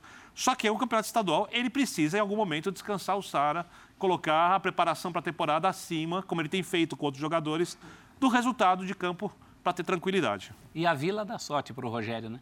Se tem algo memorável da primeira passagem dele, foi uma virada contra o Santos, em que ele conseguiu resolver o jogo. 3 a 1 2 a 2 a 1? Não, acabou 3 a 1 3 a 1. É, estava 3 a 1 a 0 para o Santos. Aquele jogo ele achou soluções e hoje pelo menos ganhou sossego, né? Ganhou sossego para mais uma semana de trabalho. Um pouco de alegria para a torcida do São Paulo, que outro dia eu entro no Uber, conta super rápido, vou contar essa história. Ah, não. Eu, eu pergunto sou que time curioso para saber. aí, aí o cara fala, ah, eu conheço você, eu vejo você. Eu falo, Que time você torce? Eu sou sofredor, Quem falou isso? O motorista? Motorista. o Uber. Uber. motorista. Eu não vou Ah, dizer. pensei que era você. Eu não vou dizer. Não, não, já deixei claro. então, eu não vou dizer qual é a resposta, mas eu cresci com essa resposta sendo de outra torcida. Eu não vou dizer o que eu disse aqui porque é, muito óbvio, né? Eu entendi. É, a, tempo, gente, a, gente, a gente, quando sente solidariedade, a gente não precisa ficar vendendo a nossa solidariedade para as outras pessoas, né, Antero? A gente é solidário, Mas- a gente Qual é solidário. Ô, ô, ô, Uber Mas- tricolor. Mas afinal de contas, para que time torce. O O cara era São Paulino. São Paulino. Teve. Você viu melhora no time Ah, de eles São são Paulo? São Paulinos. Você merece alegrias. Viu melhora no São Paulo, Breiner? Vi melhora no São Paulo, principalmente de um tempo para o outro e com uma, é uma vitória com boas digitais do Rogério Ceni. Rogério Ceni, eh, a gente pode criticar outros aspectos do trabalho, mas o trabalho de campo do Rogério Ceni é muito bom. Então ele faz uma proposta, o São Paulo abre o placar, ele não A partir do momento que tem a vantagem, ele deixa a bola com o Santos, passa a correr mais riscos e tem um lado esquerdo exposto, o Ângelo levando vantagem por ali. Ele tem a leitura de jogo, de entender o que estava acontecendo, corrige o lado esquerdo, com a entrada do Léo, um jogador mais defensivo, e também do Nestor. Ele recompõe o meio-campo e ganha mais capacidade de retenção de bola, porque ele sabia que o Santos se exporia e a partir de um Santos mais exposto, ele precisava ter a bola para fazer essa ligação. Ele não tem um time rápido, mas ele precisa ter a bola para conseguir é, preocupar o Santos e principalmente em contra-ataques fazer é, envolver o time santista e ele consegue com essa recomposição, com essas mexidas ganhar o jogo, não, não necessariamente em contra-ataque, mas em construção. O segundo gol do São Paulo é uma aula de construção do campo da defesa, a bola circulando e chegando bem. E aí, participação de um cara importante também hoje, Nicão. O melhor jogo do São Paulo coincide com a melhor partida do, do Nicão. E o São Paulo, esse São Paulo tende a ganhar muito com o Nicão mais ligado, um Nicão mais próximo da área. E no gol do Sara, o Nicão está ali dentro. Ele quase tem a chance de marcar, mas ele está infiltrando, ele está chegando e mostra que o Rogério Ceni soube ler é, a partida, entender o momento e, para mim, ele ganha ainda. Já tinha ganhado pontos com o torcedor do São Paulo no aspecto anímico, no aspecto emocional, de ali trazer o torcedor para o lado dele. Hoje ele ganhou pontos por mostrar um time não só competitivo, mas um time que é capaz de jogar um bom futebol. E o time cruzou menos bolas, o que também, depois das 60 que cruzou, qualquer é, no, no vai, primeiro tempo vai tava, ser menos. No primeiro tempo, antes de abrir o placar, estava caindo nessa armadilha, né? Tava com dificuldade. É, e abre o placar num cruzamento, mas o problema não é cruzar bolas, o problema é cruzar errado e insistir no erro. Quando dá certo como hoje... O viver de cruzamentos, né? O, cruzamento o viver só parte. disso. E teve muita qualidade do Nicão também, no cruzamento, né? O Nicão... Eu e o Breiler, do, no F360, nós defendemos muito o Nicão. Nós somos niconistas. É. Nicãozistas. Então, na sua melhor forma, o jogador vai contribuir muito. É. Daqui a pouco eu quero falar se foi pênalti para o Santos, essa discussão, vou passar por isso com vocês, mas antes eu vou, vou com o Antero. É, vitória é bom em qualquer momento, né, Antero? Mas, Sempre. sobretudo, quando vem aí uma Copa do Brasil pela frente e coloca o time nos eixos mais uma vez, né? Sim, vencer sempre é, é, é bom. Né? É, que nem falar assim, ah, fez o gol na hora errada. Pô, o gol sempre é bom, não importa a hora.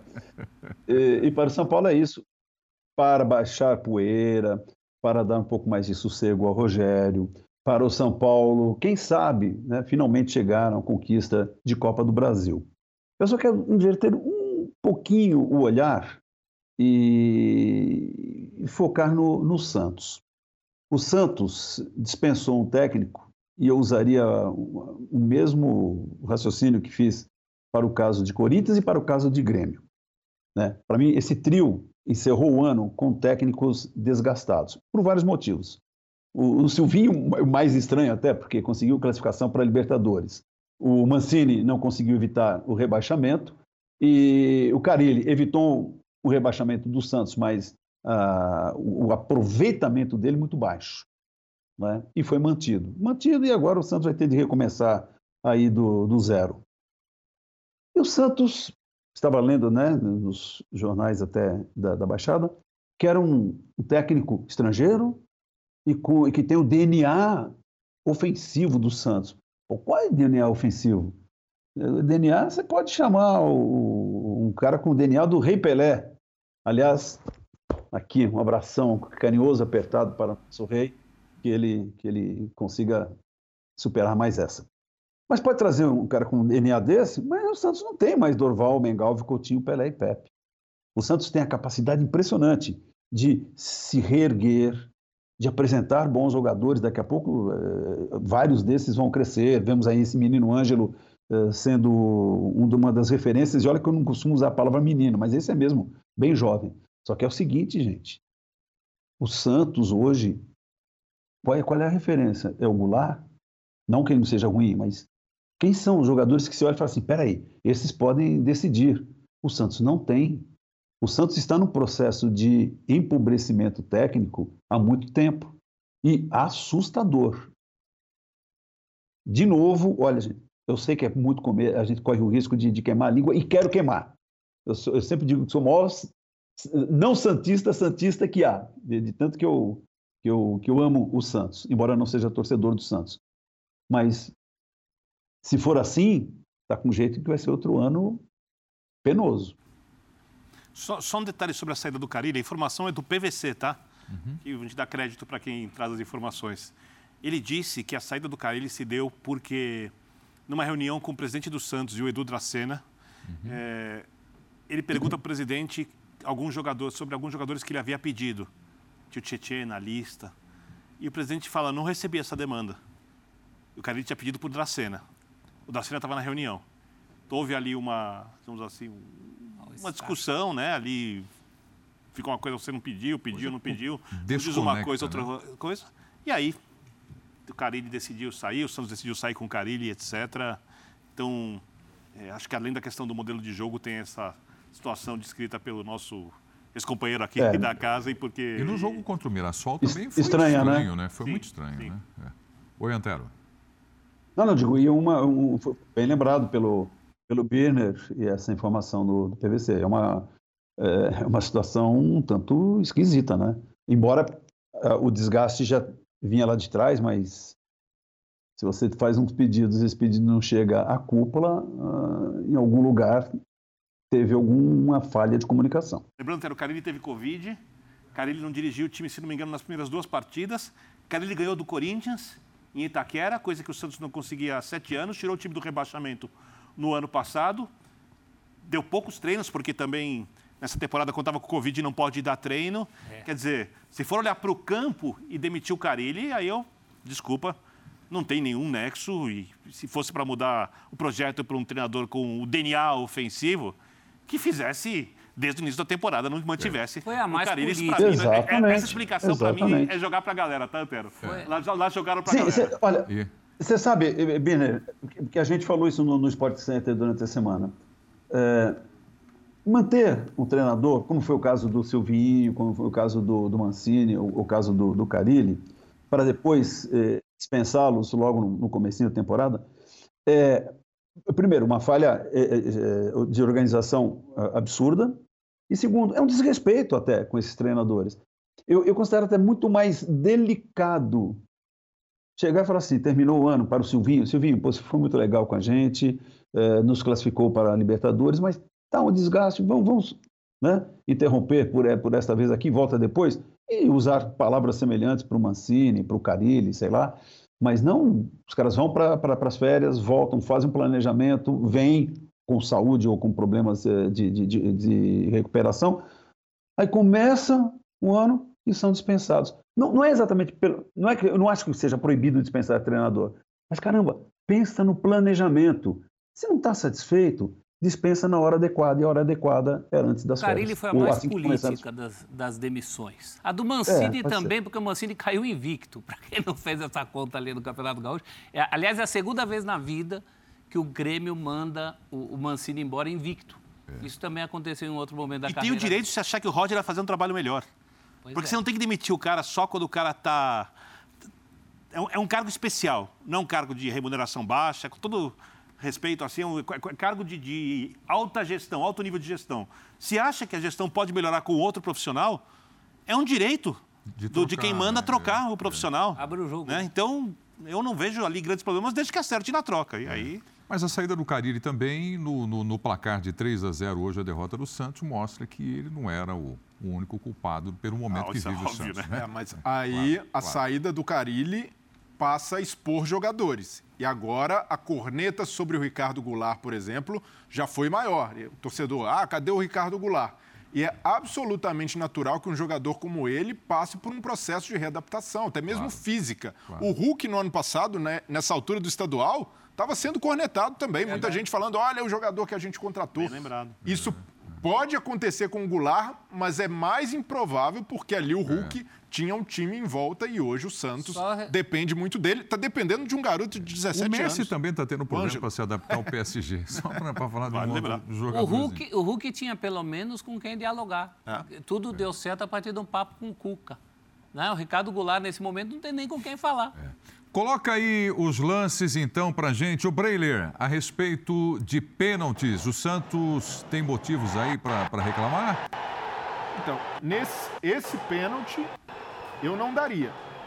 Não sei vocês. Para mim é uma trombada não suficiente para marcar pênalti. É pelas costas, claro. Esse daí eu marcaria. Esse daí, é claro, o Reinaldo visa a bola e até toca na bola. Mas antes, ele pega o Ângelo e para mim deveria ter sido marcado pênalti, uma entrada por trás e ali para mim é pênalti. Volto ao meu pedido da CBF que divulgue a sua cartilha com critérios, porque não são pênaltis, mas no Brasil são neopênaltis que podem ser marcados sim. Mas Eu daria o esse, segundo. esse, esse segundo você achou Ele neopênalti? toca na bola primeiro, ele visa a bola e depois tem Então, o contato. Eu tenho. Para mim, ele não toca na bola primeiro. Ele toca primeiro na perna do Ângelo, depois ele. Vou rever se um isso aconteceu, eu marco o é- pênalti, eu é concordo E, contigo. e assim, não, não é. Ele não dá uma tesoura por trás, A pegando. bola não muda a Porque ele não pode trajetória, tomar não esse muda a drible, né? velocidade, Aí é o não Reinaldo, muda né? nada. Aí- O toque no adversário é antes do toque na bola. É. Aí eu não daria nada. Aí... É, mas no outro lance, presta atenção que você vai ver, a bola não muda a trajetória, não muda a velocidade, não acontece nada com a bola. Do jeito que ela ia rolar, não foi tocada na bola. É, então ele dá um, um leve. Olha, aqui, ó. Olha lá, Breno. Ó, a bola vai devagar. e Ele dá, um, ele dá um leve toque depois de tocar as pernas. Para mim, ele pega as duas pernas do Ângelo Foi depois a pênalti, bola. né? Pra mim, Pênalti. pênalti. Antero, tá, tá enxergando legal aí, Antero? Foi pênalti não? É, tô aqui. É, você sabe de uma coisa? Eu sei que você voto vencido, absolutamente vencido. Mas essa entrada aí no. É, é o Pablo, né? Que, que, que, que entra nessa, Reinaldo. nesse lance aí. Não, não, não, no primeiro ali. Primeiro. No primeiro. do no primeiro é o. Pablo. Ele por exato, trás? Exato. Primeiro é, o Pablo. É, é. Eu vou te falar, o cara deu uma, uma atropelada bonita. Mas tá bom. Vamos dizer assim que eu acompanho a maioria, até vi na transmissão também, a especialista em arbitragem dizia que não foi nada. Esse do Reinaldo dava pênalti. E o Santos reclama de um terceiro lance em cima do Bauerman. Para mim também não foi, mas para mim o, o grande lance, o grande erro da Edna foi não ter marcado esse pênalti. e O Santos foi prejudicado nesse aspecto. Esse primeiro, apesar de eu não dar, eu me lembrei de, de algo que o nosso ex-colega Salvo Espínola, hoje na, na Globo, falou nas suas aulas de arbitragem, né? Ele me disse assim, a, a mim não, a todos que estavam lá, mas ele falou assim, olha, isso aí é que nem no trânsito. Bateu na traseira, tem que pagar. No- no- então. Tá errado. então, Então, nesse primeiro então. pênalti Tá aí, errado. Tem essa, de- essa defesa, É, né? de acordo com a orientação para os árbitros. E aí já cai no que o Birner falou, qual é a orientação, né? Quem comentava o jogo da arbitra- arbitragem no jogo que eu vi no canal fechado do, da, da- do pay-per-view disse que não foi pênalti do Reinaldo. Isso. É, e quem, e quem é. comentou na Ah, TV isso, aberta disse que foi. lances. Então, aí, já- aí, já- aí já- aí é por isso que eu peço que a CBF faça uma cartilha com critérios para diminuir essa subjetividade e a gente possa ter mais referência para opinar. Afinal das contas, vai gerar muita discussão, muita polêmica. Uns vão dizer que o comentário é clubista, outros vão concordar. E no final das contas, ninguém bem- tem a razão de verdade se- ou a, a razão que a gente quer. Se bem que mandar esse povo fazer cartilha me dá um medo, viu? Eu Acho melhor a gente ter Ou se menos cartilha. Eu acho que o futebol tá com cartilha demais. É, a questão do pênalti, hoje em dia, o pênalti de bola na mão, mão na Então. bola. É, ant- antes- antigamente você tinha. Antigamente não é com aquela coisa toque os violinos e tal. Mas era a mesma coisa assim, mão na bola é quando o cara quer me evitar, sabe? Na malandragem. Ih, Bola na mão é bola na mão. Mas olha, só voltando um pouquinho naquele tema lá que eu acabei passando batido da, da arbitragem. O Birner, você falou assim, né? Teve lance no jogo de hoje na Supercopa que no brasileiro vai dar o que falar. E é mesmo. Vocês repararam?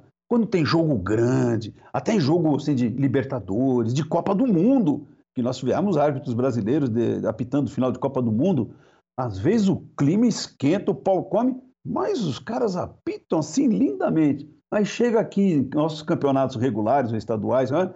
qualquer reladinha, o cara dá pênalti, para, não sei o quê, ou dá falta, dá cartão e um monte de, de coisa. Eu vou no seguinte também. Dá para perceber reações de jogadores.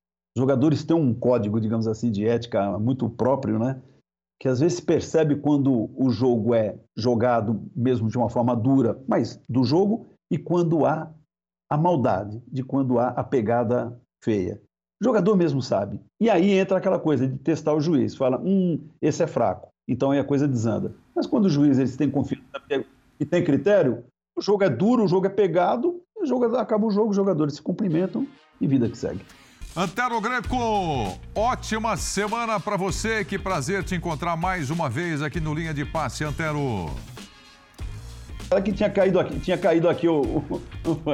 É para falar Muito tchau. obrigado. Aí, É um, é, um, é um prazer sempre estar com vocês. Valeu, Antero. Breire, prazer te ver Valeu, aqui. Prieto. Até a próxima. Próxima, valeu, Zelti. Tá preto, companheiro, foi um prazer. Birner? Valeu, Preto. Ótima semana a todos, plena de saúde e paz. É isso aí. Ótima semana para todos nós. Até a próxima, turma. Valeu, obrigado pela audiência.